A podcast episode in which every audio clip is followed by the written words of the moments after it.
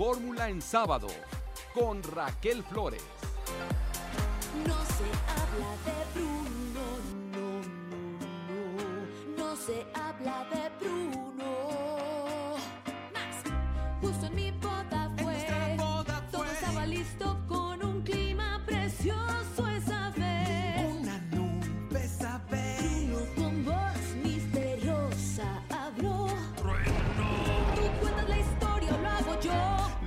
mi vida es lo tú.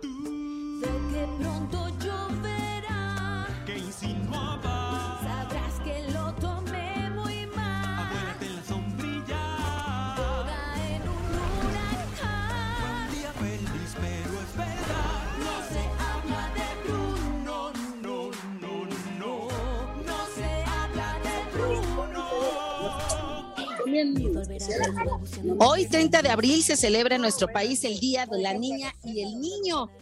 Les voy a contar por qué se celebra este día. La idea de festejar el Día del Niño surgió un 20 de noviembre, pero de 1959, cuando la Asamblea General de la Organización de las Naciones Unidas tuvo una reunión en Ginebra, Suiza, en la que decidió reafirmar los derechos de los niños de manera universal.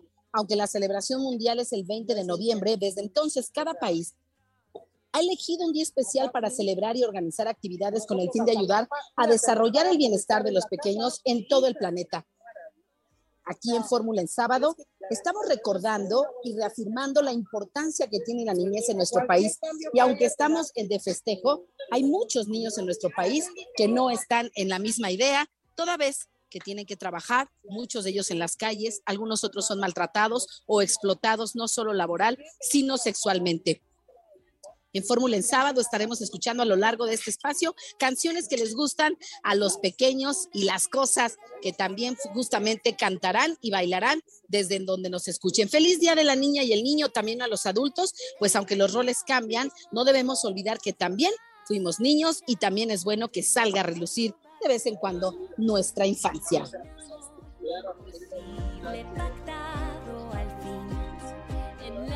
Y con esto, para arrancar Fórmula el sábado, soy Raquel Flores. Me da mucho gusto saludarle este 30 de abril y arrancamos con un resumen informativo.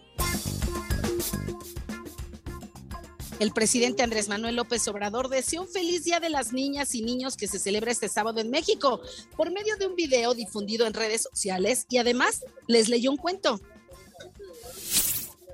Y en el México sangriento, en Michoacán, hallan a un dirigente y locutor indígena que fue reportado como desaparecido desde el pasado jueves, presuntamente por un grupo armado. Y en la guerra por la presidencia de la República, el senador Ricardo Monreal confió en que se pueden alcanzar consensos con el PAN, PRI, PRD y Movimiento Ciudadano para lograr la aprobación de la reforma electoral propuesta por el Ejecutivo Federal. Recuerden que el senador ha dicho que él es una de las mejores figuras para la presidencia en 2024. Y ante las constantes denuncias por actos de agresión, acoso e intentos de secuestro en Nuevo León, la diputada Lorena de la Garza propuso que las unidades coloquen un carnet de identificación visible. El chofer que vio por última vez a Devani Escobar confiesa que el primer destino a donde le solicitaron el viaje no fue la Quinta Diamante en el municipio de Escobedo. Y la Fiscalía General de la República abre una nueva investigación contra Héctor Palma, el güero, quien promovió un amparo para tener acceso a la indagatoria y conocer los nuevos delitos que se le imputan. En la Ciudad de México, niñas y niños eh, se apoderan del Monumento de la Revolución, ya que la Secretaría del Bienestar y el DIF, donde organizaron una serie de actividades deportivas y culturales para celebrar su día, acudieron centenares de menores. Y como parte de estos festejos, la Secretaría de Seguridad Ciudadana está implementando un dispositivo de vigilancia y seguridad en las 16 alcaldías para cuidar a las familias con sus menores. Parte de lo más importante que está ocurriendo en México. Con esto voy a una pausa comercial. No se vaya. Regreso con todo aquí en Fórmula en sábado porque la noticia no descansa.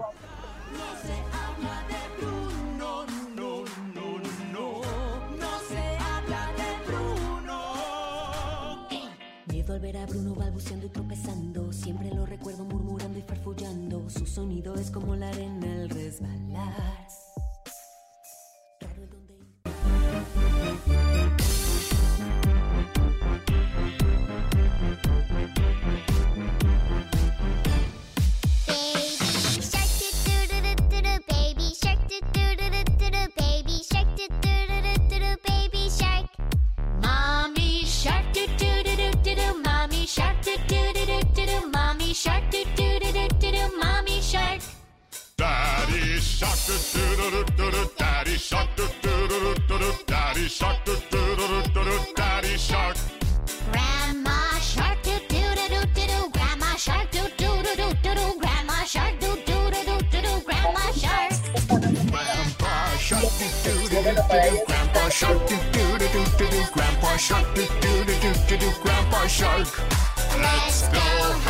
Minutos, tiempo del centro de México. Gracias por continuar con nosotros en Fórmula en sábado. La noticia no descansa y estamos escuchando música tendencia para los niños y las niñas de nuestro país que se escucha y que son eh, predilectas de los menores. En este espacio hicimos las preguntas correspondientes a los niños y las niñas de cuál es la música que más les gusta. Y en ese sentido va la pregunta de hoy. La pregunta que en todo momento va para los ciudadanos adultos, pues hoy van las preguntas para los menores de edad. Y es que la pregunta que estamos haciendo en Fórmula en sábado es ¿qué es lo que más te gusta de ser niño? Es la pregunta que lanzamos para todas las niñas y los niños que nos están escuchando esta tarde. Escucharemos más adelante los sondeos y por favor participen a través de las redes sociales. En todas las plataformas, solo teclea Raquel Flores.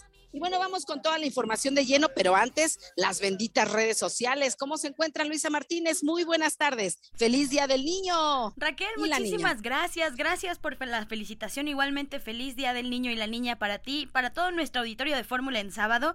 Y es que justamente este hashtag es el número uno. Feliz Día del Niño y 30 de abril son el hashtag número uno, ya que este día se festeja el Día del Niño y la Niña. Y con este hashtag, niños y grandes postean fotos disfrazados con su personaje favorito, Raquel. Y justamente pues está haciendo esta campaña para eliminar por lo menos un día o unas horas, eh, pues todo lo malo que pasa en México y el mundo, para eliminar esas imágenes eh, de lo que desgraciadamente está pasando en este momento en Ucrania, sigue pasando en Ucrania, la guerra, desapariciones, etcétera. No es eh, hacer menos eh, esta problemática, simplemente es tratar de que se olvide por un momento, por lo menos en redes sociales, y que se disfrute el día como niños, en el caso de los adultos, y los niños, pues bueno, qué decir, seguramente lo están disfrutando y lo están disfrutando en grande, Raquel. También te comento que el hashtag número 2 es Monterrey, ya que el alcalde de Monterrey, Luis Donaldo Colosio, se fue a pasear a New York y aprovechó para presidir una sesión del Cabildo en donde presuntamente se encuentra ebrio Raquel y pues bueno, esto le está dando la vuelta a las redes sociales, el hashtag Monterrey y el hashtag Donaldo Colosio, eh, este son justamente este, este hashtag también está haciendo tendencia desde el día de ayer.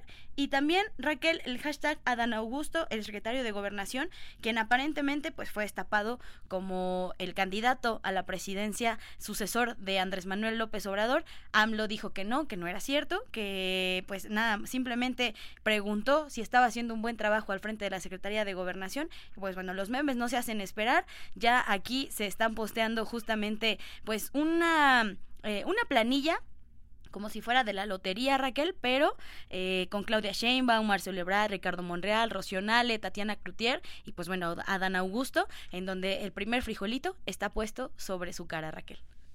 Ah, caray, pues ese primer frijolito, vamos a ver cómo va avanzando, porque pues ya el presidente también eh, aclaró que sí reconoce el trabajo de Adán Augusto, eh, el secretario de Gobernación, pero también reconoce el trabajo de la jefa de gobierno, Claudia. Sheinbaum, quien es una mujer honesta, responsable, trabajadora, pero también el secretario de Relaciones Exteriores, Marcelo Ebrard, lo dijo en una mañanera, en la mañanera de ayer, que mencionó específicamente a estos tres funcionarios. Así, Luisa Martínez, yo me quedo con los hashtags del Día del Niño, me quedo con la celebración de los menores, me quedo con esas imágenes porque es un México sangriento el que tenemos en muchos momentos, pero también hay un México feliz y un México que celebrar, que es a todas las niñas y los niños. Y vaya, vaya que sacar de muchas calles y de mucho sufrimiento a tantos niños que también no se las ven tan fáciles para poder, tan fácil, perdón, para poder enfrentar el día a día. Luisa Martínez, ¿algo más que nos quieras comentar?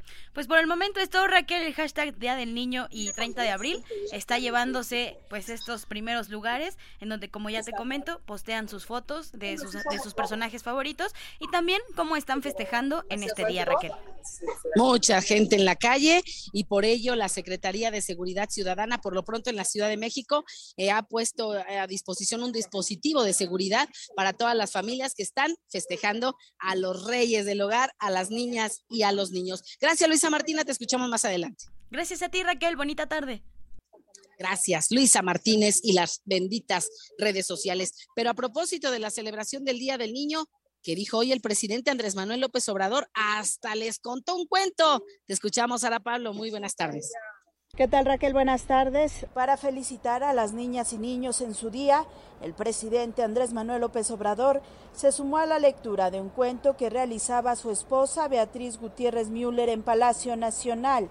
En un video colocado en sus redes sociales, aparece en la fuente del patio central de Palacio la esposa del Ejecutivo leyendo un cuento infantil, La peor señora del mundo de Francisco Hinojosa, con ilustraciones de Rafael Barajas el Fisgón. Ella consideró a este cuento para niños como de los más divertidos que leyó con su hijo Jesús, que recientemente cumplió 15 años. Unos momentos después, el presidente y la doctora Gutiérrez Müller aparecen en las escalinatas y juntos concluyen la lectura. Llena de furia, echando baba por la boca y espuma por las narices, corrió a la muralla y en menos de una hora la derribó por completo. Desde entonces todos vivieron felices, pues la peor señora del mundo seguía haciendo las cosas malas más buenas del mundo, mientras el pueblo se divertía a sus anchas con sus engaños. Feliz, feliz día del niño. Feliz día del niño. El presidente López Obrador realiza este sábado un recorrido de supervisión por obras del tren Maya. Es el reporte que tengo por lo pronto. Muchas gracias, gracias, Sara Pablo. Sí, el presidente López Obrador se dio tiempo para leer un cuento a través de sus cuentas oficiales para que los niños y las niñas pues sintieran también la celebración por parte del jefe del Ejecutivo Federal. Y vamos con mi compañero Israel Aldave, porque hay, no, ¿saben qué? Vamos a una información que tiene que ver con la Suprema Corte y que tiene que ver también con las niñas y los niños y la felicitación que hizo el ministro de la Suprema Corte de Justicia de la Nación, en la cual pues eh, felicita a los niños, pero también da un anuncio muy importante. Eh, Arturo, Arturo Saldívar eh, felicitó a las niñas y los niños en su día y anunció un micrositio, el superpoder de la justicia, en el marco del Día de la Niña y el Niño, que se celebra este sábado en nuestro país, el ministro presidente Arturo Saldívar felicitó a las niñas y a los niños de todo México por medio de un video que fue difundido en redes sociales. El presidente del máximo órgano jurisdiccional de este país destacó que los menores son la alegría, pero también el futuro y la esperanza de nuestro mundo. Además, dijo que es necesario sumar esfuerzos para construir un mundo en el que nuestras niñas y niños puedan ser felices. Vamos a escuchar. Todas y todos tenemos que hacer el mayor esfuerzo para construir un mundo en el que nuestras niñas y nuestros niños puedan ser felices, pero también un mundo en el que puedan crecer en libertad y conociendo sus derechos. También el presidente del Consejo de la Judicatura Federal anunció que la Suprema Corte lanzó un micrositio llamado El Superpoder de la Justicia, que tiene como objetivo acercar a las niñas y niños a la justicia para que se entiendan y ellos entiendan principalmente cuáles son sus derechos. Así lo dijo. Como un regalo para este día, en la Corte hemos echado a andar un micrositio que se llama El Superpoder de la Justicia Queremos que todas y todos los niños se acerquen a la justicia, entiendan sus derechos para que los comprendan, los asimilen y los puedan defender. Finalmente, el presidente de la Suprema Corte de Justicia de la Nación instó a que en la búsqueda de los derechos se incluyan también las de las niñas y los niños en México. Pues ahí lo que el presidente de la Suprema Corte comentó y no sé si todavía tengamos tiempo para escuchar lo que tiene que ver, eh, pues sí, con los sondeos que los niños nos regalaron esta tarde para conocer cuál es su opinión, pero sobre todo, ¿qué es lo que gusta de ser niños? Vamos a escuchar. Lo que disfruto de ser niña es que puedo tener mucha infancia y poder seguir jugando con mis juguetes. Lo que más me gusta de ser niño es que puedo salir a jugar con mis amigos, jugar con mis juguetes y no tener que salir a trabajar todos los días para pagar deudas. Me gusta mucho de ser niña ir a la escuela y jugar con mis muñecas. Lo que más disfruto de ser niña es jugar, ver la tele, andar en mi tablet, ir al parque, jugar con mi perrito. Lo que más me gusta de ser niño es hacer travesuras a mi padre, madre e incluso a mi hermano, aunque a veces se queje. También me gusta disfrutar el momento con mi familia, con, también con mis amigos e incluso ir al parque con mi, ir al parque para divertirme jugando fútbol. Eso es lo que más disfruto de ser un gran niño. Lo que más me gusta de ser niño es poder disfrutar con mis padres, hermanos, poder hacer algún deporte, ver películas y poder jugar con mis muñecos. Lo que más me gusta de ser niña es que puedo jugar, disfrutar mi niñez y puedo jugar con mi hermanita. Ahí está lo más maravilloso de ser niño. Con esto vamos a una pausa comercial. No se vaya, regreso con más aquí en Fórmula en sábado porque la noticia no descansa. No habrá un risco en la tierra que aguante. Muevo montes, muevo valles y mis músculos sé lo que valen. No pregunto, ejecuto. Mi coraza es del hierro más duro. Rocas, diamantes se funden, se parten. Yo paso y aplasto si es lo necesario. Más. 6 de la tarde con 22 minutos, tiempo del centro de México. Gracias por continuar con nosotros aquí en Fórmula en sábado. Y aunque estamos celebrando el Día de la Niña y el Niño, pues hay muchos seres, muchas niñas y niños que no se lograron debido a que, bueno, pues no, eh, por distintas decisiones eh, de sus mamás, de las mujeres que tenían en su vientre a un ser, pues decidieron no, que no llegase al mundo a través de practicarse un aborto. Y es que se cumplen 15 años de la despenalización del aborto en la Ciudad de México. Eh, justamente fue el 27 de abril cuando se cumplieron estos 15 años de las reformas que despenalizaron el aborto hasta las 12 semanas de gestación. ¿Cómo ha transcurrido, cómo han transcurrido estos años? ¿Qué es lo que ha pasado? ¿Cuántas mujeres se han acercado a abortar de manera legal? Para platicar de este tema, saludo con gusto al licenciado Rafael Vincent Morfín Calvo. Él es abogado del área jurídica de la organización Dales Voz. Abogado, ¿cómo está? Qué gusto saludarle. Muy buenas tardes. ¿Qué tal, Raquel? El gusto es mío. Muy buenas tardes. Te agradezco mucho el espacio y un saludo también al auditorio que nos escucha. Muchas gracias. Eh, ¿Cómo vamos a 15 años de la despenalización del aborto en la Ciudad de México? ¿Cuáles son las cifras? ¿Qué es lo que registra la Ciudad de México en esta materia? Pues mira, Raquel, decirte que no vamos bien, definitivamente. Hasta eh, marzo del presente año se han practicado casi 250 mil abortos en las unidades médicas de la Secretaría de Salud de aquí de la Ciudad de México, de los cuales el 6% fueron practicados en niñas eh, y adolescentes menores de 18 años. Imagínate, son casi 13.500 niñas y niños, eh, perdóname, niñas y adolescentes que acudieron a que le, eh, les realizaran un, eh, un aborto. Pues yo creo que es una cifra bastante, eh, pues bastante alta y con una gravedad pues bastante intensa, diría yo. Las autoridades de la Ciudad de México celebran, celebran que las mujeres puedan decidir sobre su cuerpo. Sin embargo, en eh, los hechos reales, en, en, la vida de cada día con estas jovencitas, que muchas de ellas han reincidido, es decir, se han practicado un aborto y han regresado a practicarse uno más. ¿Por qué regresan estas jovencitas principalmente a que les practiquen justamente un aborto? Bueno, re regresan porque no tienen ninguna otra alternativa. Hasta el día de hoy no tenemos una alternativa real más que el aborto. Por eso se celebra que se, se, se estén realizando abortos, porque es la única alternativa que dan realmente. Bastante eh, pues grave esta situación, eh, porque cuando se presentó la reforma se nos dijo que iba a haber solamente una tasa de reincidencia del 2%. Estos datos los sacan de otros países con otro tipo de políticas también bastante diferentes. ¿Cuál es la realidad? La realidad es que tenemos una tasa de reincidencia de entre el 16 y el 18%.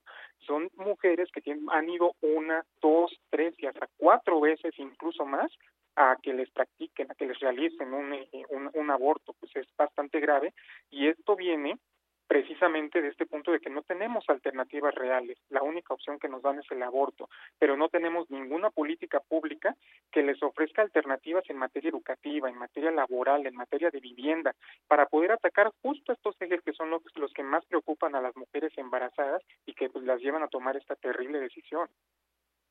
Si bien es cierto, eh, abogado, estoy platicando eh, con el abogado eh, Vincent Borfín Calvo, él es eh, abogado del área jurídica de esta organización Dales Voz, en la cual se integran abogados, investigadores, comunicadores y representantes de las organizaciones de la sociedad civil, quienes están presentando, quienes están presentando justamente un reporte de la realidad que se vive en la Ciudad de México a 15 años de la despenalización del aborto. Pero mi pregunta es, eh, ¿cómo saber los procedimientos que se llevan a cabo en las clínicas particulares? Sabemos que en los hospitales públicos de la Ciudad de México, pues las jovencitas llegan y les hacen justamente esta intervención. Pero ¿qué pasa o qué reportes existen de qué hay dentro de los hospitales o estas pequeñas clínicas donde si bien es cierto que ya está permitido que se haga este tipo de prácticas, pues cómo saber si hay justamente todas las medidas de salubridad necesarias para evitar que las jovencitas pues puedan correr incluso riesgos sus vidas, su salud. ¿Qué reportes tenemos de esto, abogado? Mira, qué bueno que lo mencionas porque es una de las interrogantes más grandes que tenemos.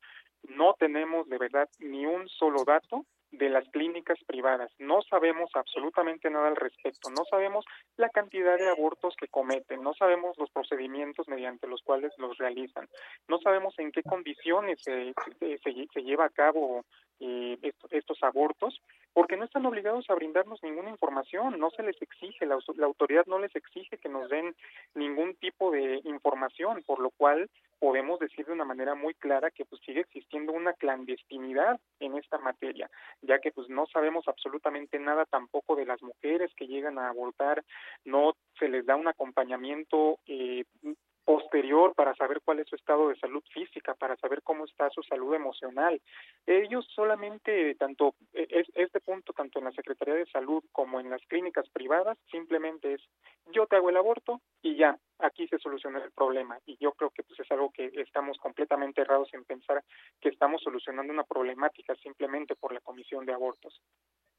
Y suena, y suena muy lógico, porque si bien es cierto que eh, al llegar a estos hospitales y a lo mejor ya no es tan clandestino o sigue siendo en algunos el hecho de que se practique un aborto a mujercitas, sobre todo menores de edad, eh, ¿cuáles serían las recomendaciones que ustedes harían como organización civil darles voz a las autoridades, eh, principalmente de, de, la Ciudad de México, donde desde hace 15 años se ha despenalizado el aborto, para que existan estas políticas públicas que eviten que las jovencitas reincidan, porque si bien es cierto que puede ser una jovencita que fue abusada sexualmente o una jovencita que no tenía los conocimientos necesarios para poder eh, eh cuidarse, para tener algún método anticonceptivo o algún método para poder evitar salir embarazada o quedar embarazada, cuáles serían estas políticas para que no solo nos quedemos con que, ah, está embarazada y si no quiere eh, tener al bebé, bueno, pues tiene la oportunidad eh, de ir a practicarse un aborto. Pero ¿qué hay más allá? ¿Cómo quedan estas jovencitas?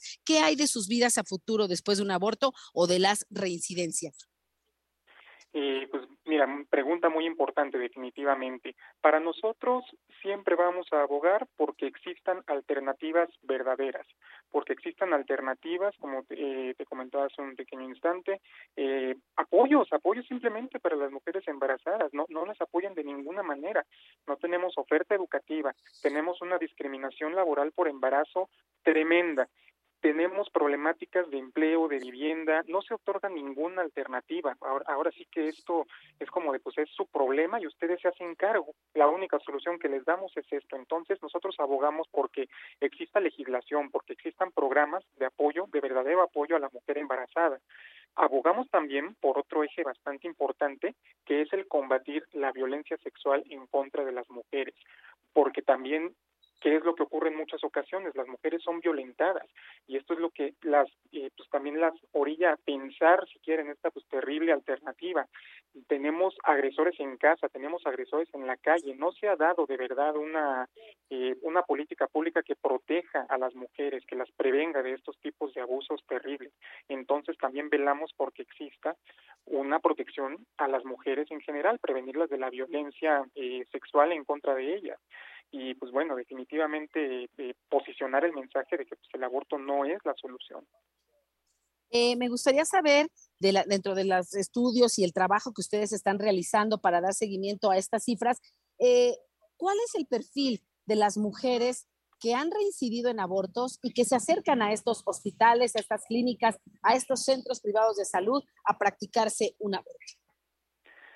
Eh, pues mira, tenemos perfiles bastante eh, diversos. Ahora sí que tenemos una eh, una alta tasa de mujeres que se dedican al hogar y de estudiantes, así este, pues de, de empleadas que no especifican con exactitud su profesión, pero pues son quienes principalmente acuden a las clínicas a que se les realice el aborto. También tenemos un dato muy grande que es el 54% que son mujeres solteras eh, un 12% de mujeres casadas y pues este sería como el, La despido. El, el, perfil general, sí, y pues como un dato adicional nada más, eh, la mayor eh, cantidad de, este, eh, de mujeres que acuden a realizarse los abortos pues tienen eh, la preparatoria concluida o la están cursando también. Finalmente, eh, abogado Rafael Vincent Morfín, agradeciendo el favor de su atención, de continuar con esta tendencia, ¿qué nos espera en la Ciudad de México eh, en materia de interrupción eh, legal del aborto aquí en la capital? Mira, re realmente nos espera continuar como estamos y pues empeorar, porque esta situación no hace nada más que empeorar. Aquí hay una cuestión también realmente muy preocupante, que es que se está tomando el modelo de despenalización del aborto de la Ciudad de México como un referente para el resto de las entidades federativas, para el resto de los estados. Entonces, pues lo que estamos viviendo aquí hoy en día se va a replicar en el resto de los estados, lo cual pues también es eh, bastante grave. Aquí el llamado a la acción es a las personas tomadoras de decisiones, legisladoras, eh, gente, funcionarios de gobierno que tienen esa capacidad de decisión, para que por favor hagan una conciencia y que por favor trabajen de verdad en erradicar las problemáticas de fondo, no simplemente esta supuesta que le llaman solución, que ya ataca nada más directamente la existencia de un problema. Si nos vamos al estricto sentido, no debería de haber eh, abortos porque ni siquiera deberíamos tener este tipo de problemáticas. Pues yo le agradezco mucho nos haya tomado la llamada esta tarde para explicarnos la otra cara de la moneda en torno a la despenalización del aborto en la Ciudad de México y lo que viene para el resto del país. Y si nos puede dar algún, algún teléfono, algún sitio web para poder conocer un poquito más de lo que ustedes realizan, dales voz antes de ir a la pausa. Sí, Raquel, por supuesto, te, te los comparto ahorita eh, eh, posteriormente porque no los tengo aquí a la mano, pero con gusto te los hago llegar, por supuesto, entre más gente podamos sumarnos para esta eh, causa y hacer la reflexión y celebrar la vida, vamos a hacer más manos y es lo que realmente hace falta pues yo le agradezco muchísimo. Eh, sigamos dando voz justamente a este tema muy importante y que todos estemos enterados de lo que está pasando en torno a la despenalización del aborto. Gracias, gracias, licenciado Rafael Vincent Morfín Calvo, representante del área jurídica de Dales Voz. Gracias y muy buenas tardes. Te agradezco mucho, Raquel. Que tengas excelente tarde. Igualmente, muy buenas tardes. Con esto voy a una pausa comercial. No se vaya, regreso con más aquí en Fórmula en sábado porque la noticia no descansa. No pregunto, ejecuto. Mi coraza es del hierro más duro. Rocas, diamantes se funden, se parten. Yo paso y aplasto si es lo necesario. Más en lo profundo, comienzo el truco en la cuerda floja que me marca el rumbo. En lo profundo, alguna vez Hércules dijo: No quiero renuncio. De mis héroes que me vieron crecer, desde el león que se hizo rey hasta la princesa que rompió la ley. Si me preguntas a mí, de ellos aprendí que hay personas por las que vale la pena derretirse. Todo es posible, incluso lo imposible. Las virtudes a veces están bajo la superficie. La tarde con belleza 37 está minutos tiempo del centro de México y hoy 30 de abril, Día del Niño, concluye la vacunación masiva en la Ciudad de México. ¿Cómo estuvieron las cosas, Andrea Meraz? Muy buenas tardes. Hola Raquel, buenas tardes. A mediodía de este sábado, último de la jornada de vacunación masiva contra COVID-19, fueron pocos los módulos donde podía encontrarse una dosis. En un recorrido realizado por Grupo Fórmula, personal de salud indicó a la ciudadanía que podían regresar por otra dosis a partir de la siguiente semana. ¿Cuántas puso nada más de casualidad? ¿60? pero por, por pausa, Por- porque nos fueron trayendo los frascos poco a poco. El Sí. martes, vienes temprano, para que vengas con disponibilidad de tiempo, porque mira, yo te puedo decir hasta las 5, pero si los frascos que nos dan pueden variar, si acaban, me vas a decir, es que me dijo, Sí, claro. yo te rogaría que vinieras temprano, que te esperaras. Por la mañana en centros de salud, hospitales y algunos puntos turísticos o centros comerciales y supermercados, las personas acudieron a aplicarse la primera dosis o refuerzo de la vacuna contra COVID-19. En las últimas semanas, el gobierno federal realizó una campaña masiva para lograr que la tasa de gente vacunada subiera. Al corte del 25 de abril se habían aplicado más de 6 millones de dosis. La vacuna colocada es la de AstraZeneca. La dosis de vacuna fue para mayores de 18 años y también para extranjeros que buscaban el refuerzo. Me encontraba en las estaciones del metro y observé un puesto de vacunación ya que me faltaba la última dosis. Decidí aplicarme esa última dosis. Es el reporte de la información, Raquel. Gracias, gracias, Andrea Meraz, por la información. Sí, eh, justo termina hoy eh, el programa masivo de vacunación en la Ciudad de México. Eso que escuchábamos de las personas justamente que decían que les pedían que regresaran la próxima semana, no, no, no. La próxima semana lo anunció la jefa de gobierno, no habrá eh, módulos abiertos, no habrá vacunación, van a esperar justamente a que lleve, llegue un nuevo lote de vacunas, toda vez que pues se terminó la caducidad de esta vacuna AstraZeneca, así es que la próxima semana no hay módulos de vacunación abiertos hasta nuevo aviso. Y regresando al tema del Día del Niño y la Niña, bueno, pues hay alguien que desde niño, así como estuvimos escuchando los sondeos que hicimos a los niños y niñas en las calles de la Ciudad de México de lo que les gustaba de ser niños, bueno, pues el senador Ricardo Monreal reveló que en su infancia quería ser, sí, presidente. Israel Aldave, cuéntanos cómo lo dijo. Muy buenas tardes. ¿Qué tal Raquel? Gracias. En el Día de la Niña y el Niño, el líder de los senadores de Morena, Ricardo Monreal, recibió en la Cámara Alta a más de mil menores de edad, hijas e hijos de funcionarios y trabajadores del recinto parlamentario, así como del público en general, quienes por primera vez en la historia conocieron de manera personal el salón de plenos, así como las oficinas de los legisladores. Incluso desde la tribuna pudieron hablar sobre temas de seguridad, medio ambiente, paridad de género, corrupción y discriminación. Todos estos planteamientos, dijo Monreal Ávila, se integrarán en una propuesta para legislar a favor de las nuevas generaciones para que puedan vivir con justicia, sin desigualdad y pobreza. Rodeado de las niñas y los niños, Monreal Ávila recordó cuál era su sueño desde chico, ser presidente de la República. Afirmó. y voy a procesar para que nos orienten en cómo legislar en favor de niños y niñas. ¿Usted qué quería de niño? Oh, ser presidente. En este sentido, el Partido Acción Nacional afirmó que el principal objetivo de este 30 de abril debe ser prevenir y erradicar la violencia contra las niñas, niños y adolescentes, por lo que llamó al gobierno federal a atender esta problemática y dejar de quitarle recursos a los programas para la atención de los infantes. Otro de los graves problemas que enfrenta este sector de la población son los datos de que 12 niñas, niños o adolescentes son reportados como desaparecidos o no localizados. En los primeros tres meses del año, ocurrieron 29 feminicidios de niñas y adolescentes. Y en lo que va de este año, 1.150 niñas, niños y adolescentes se suicidaron, 13 casos por día, además de que 1.5 millones no se inscribieron al ciclo escolar por falta de recursos. Raquel, mi reporte. Muchas gracias, Israel Aldave. Ah, vaya, deseos que se tenía desde niño Ricardo Monreal. Vamos a pasar y cambiar totalmente de tema. El próximo 3 de mayo se cumple un año del accidente en la línea 12 del metro. Preparamos esto para usted. Se cumple un año del accidente de la línea 12 del metro que dejó 26 muertos y más de 100 heridos y aún no hay certeza para su reapertura. Tampoco se han señalado responsables y los afectados siguen inconformes con la reparación del daño y los resultados de la Fiscalía General de Justicia de la Ciudad de México.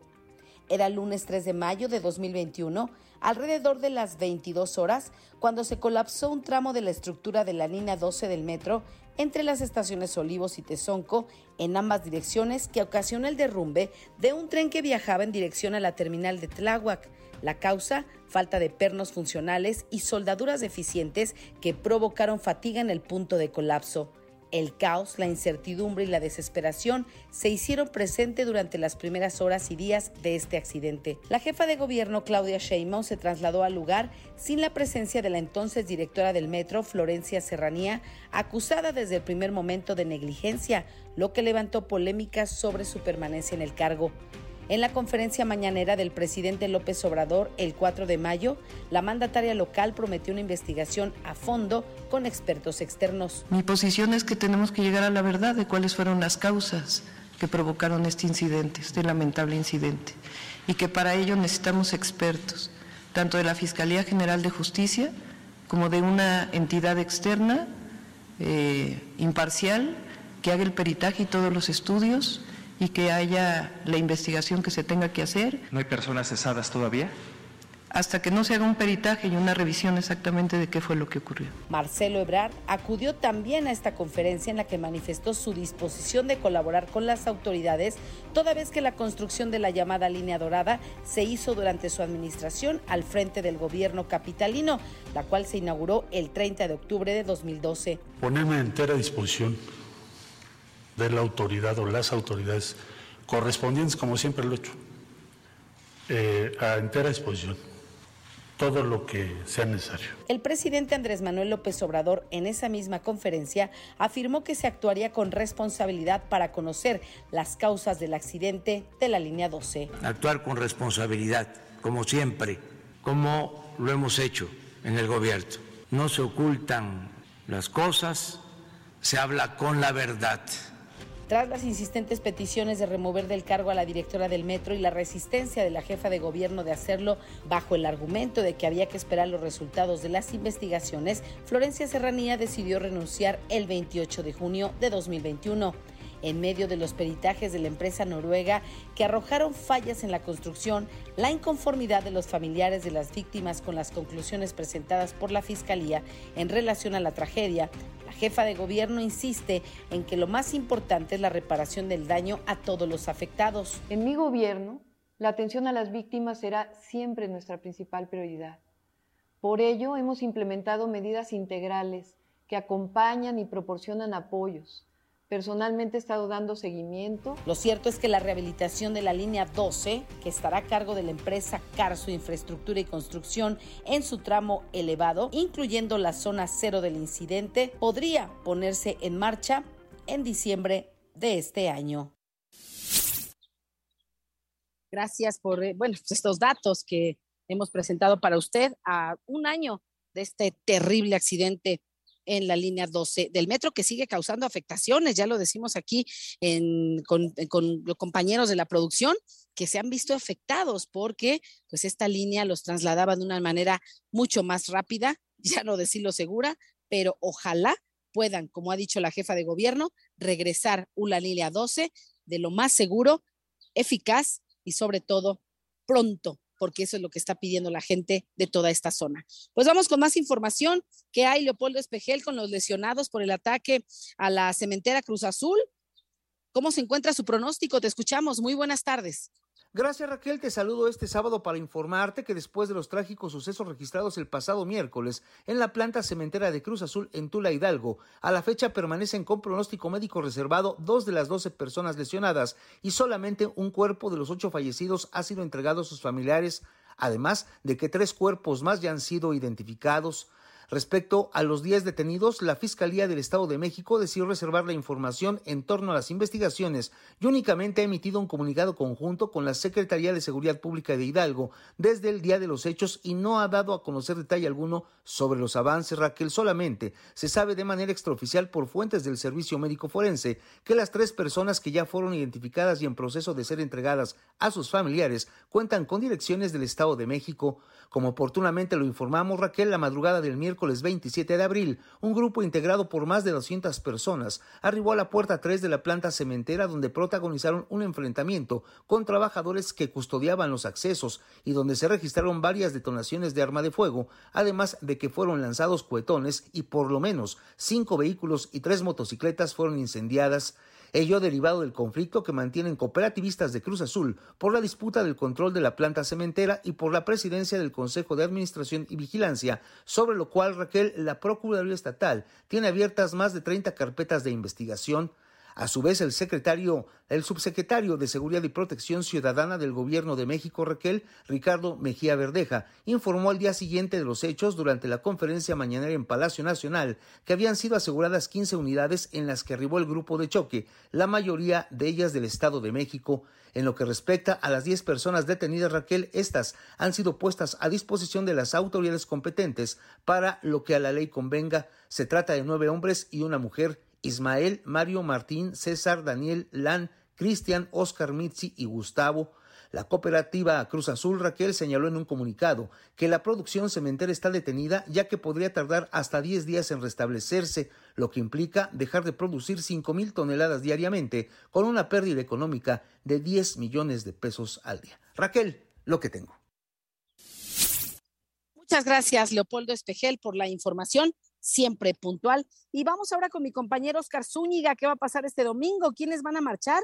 ¿Sindicatos afiliados a la Unión Nacional de Trabajadores? ¿Qué están exigiendo? Oscar, te escuchamos para tomar nuestras precauciones. Buenas tardes. Gracias Raquel, muy buenas tardes para ti y a todo el auditorio de Grupo Fórmula. El presidente colegiado de la Unión Nacional de Trabajadores y líder sindical de los telefonistas, Francisco Hernández Juárez, señaló que después de dos años de pandemia y de no movilizarse para exigir los derechos de los trabajadores, este domingo 1 de mayo harán una marcha la cual partirá desde el eje central y Bellas Artes hasta el Zócalo de la Ciudad de México exigiendo mejores condiciones para los trabajadores de sindicatos independientes. Bueno, van todos la UNET, inclusive van organizaciones que no pertenecen a la UNT, que se están poniendo de acuerdo en los diferentes lugares, porque como somos el contingente que va a marchar, los que tenían pensado marchar mejor están juntando su esfuerzo, pero la UNT y organizaciones amigas.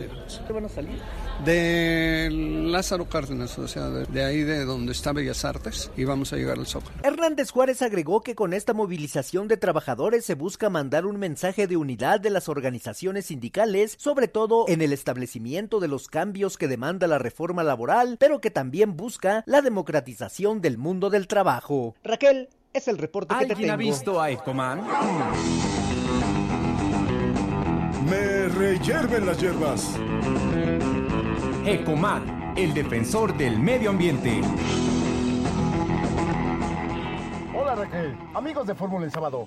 Me reyerven las hierbas de gusto saludarles una vez más y hoy me gustaría comentarles que Ana Elizabeth García Vilchis, quien se encarga de la sección ¿Quién es quién en las mentiras en la conferencia mañanera presidencial, criticó el miércoles 27 de abril a los actores y activistas opositores a la construcción del tramo 5 del tren Maya, argumentando que no han dicho nada sobre la devastación y daño ambiental irreversible provocado por la construcción de un nuevo parque temático de la empresa Scaret en la ciudad de Valladolid, Yucatán, donde conectaron ocho cenotes a través de túneles artificiales y la edificación de una iglesia en el subsuelo de esa zona. En la conferencia, la funcionaria federal explicó que el nuevo desarrollo turístico de la empresa Scaret se llama Silvaba, que en maya significa inframundo y que actualmente está clausurado por la Procuraduría Federal de Protección Ambiental por realizar estas obras sin estudios de impacto ambiental. Luego señaló que el nuevo parque temático Silvalba, que ahora está clausurado, lo presenta la empresa Scalet como la puerta de entrada al desconocido mundo subterráneo de Yucatán. También comentó, la obra está clausurada y el grupo Scalet anunció que el proyecto ecoturístico abrirá sus puertas a finales de 2022. El principal atractivo es el circuito de ocho cenotes conectados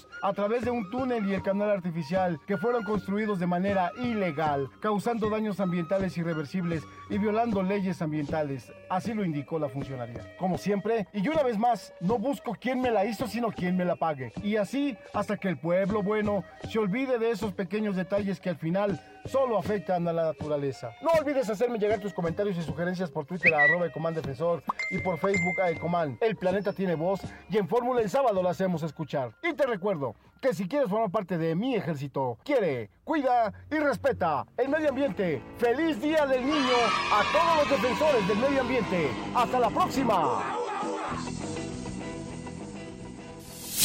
Gracias, gracias Ecoman, el defensor del medio ambiente. Y con esto vamos a saber qué viene en la agenda política de la semana por iniciar. Luisa Martínez.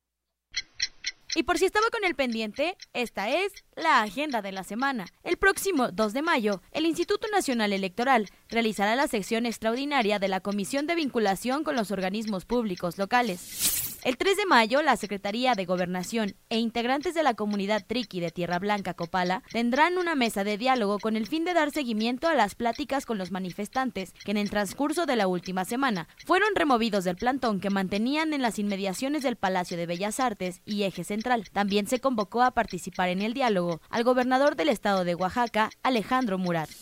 El próximo 4 de mayo, el presidente Andrés Manuel López Obrador dará a conocer el plan para mantener estables los costos de los insumos básicos en todo el país. En Puebla, los días viernes 6, sábado 7 y domingo 8 de mayo, los poblanos podrán presenciar la escenificación del 160 aniversario de la Batalla de Puebla de 1862. Mañana domingo 1 de mayo habrá una marcha del Sindicato Nacional de Trabajadores exigiendo mejores prestaciones y este mismo día se llevará a cabo la votación del presupuesto participativo 2022 en la Ciudad de México. Hasta aquí la agenda de la semana. Para Fórmula en sábado, Luisa Martínez.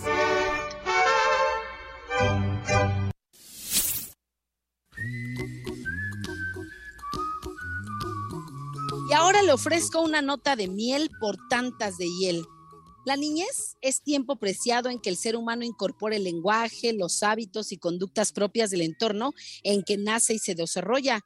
Su capacidad para jugar, las emociones fundamentales, la estructura de la forma de sus pensamientos es motivo de alegría durante todo el tiempo en que se desarrolla esta infancia, que fundamentalmente se celebra pues prácticamente un día, sin embargo, más allá de esta celebración que tiene que ver propiamente con recordar la importancia de la niñez, valorar a las niñas y los niños, por qué no decirlo, también un tanto el consumo para llevarle regalos o agasajarlos con alguna cuestión material, es importante que tomemos y retomemos las preguntas fundamentales para analizar. ¿Cuál es el vínculo personal con la niñez, con el niño o la niña que yo fui, con los niños que me rodean? Los que parecen próximos pero se encuentran lejos, porque sus derechos son vulnerados. Los que están lejos, sin embargo, se presentan como consigna presente.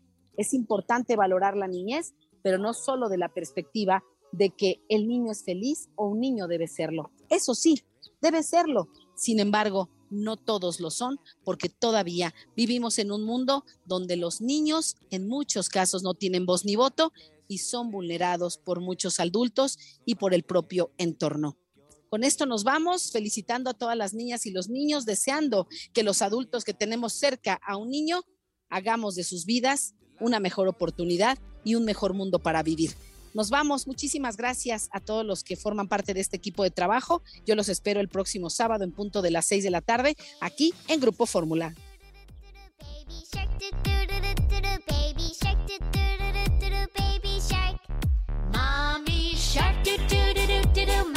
Shark do do do do do do mommy shark do do do do do do mommy shark Daddy shark do do do do do do daddy shark do do do do do do daddy shark do do do do do daddy shark Grandma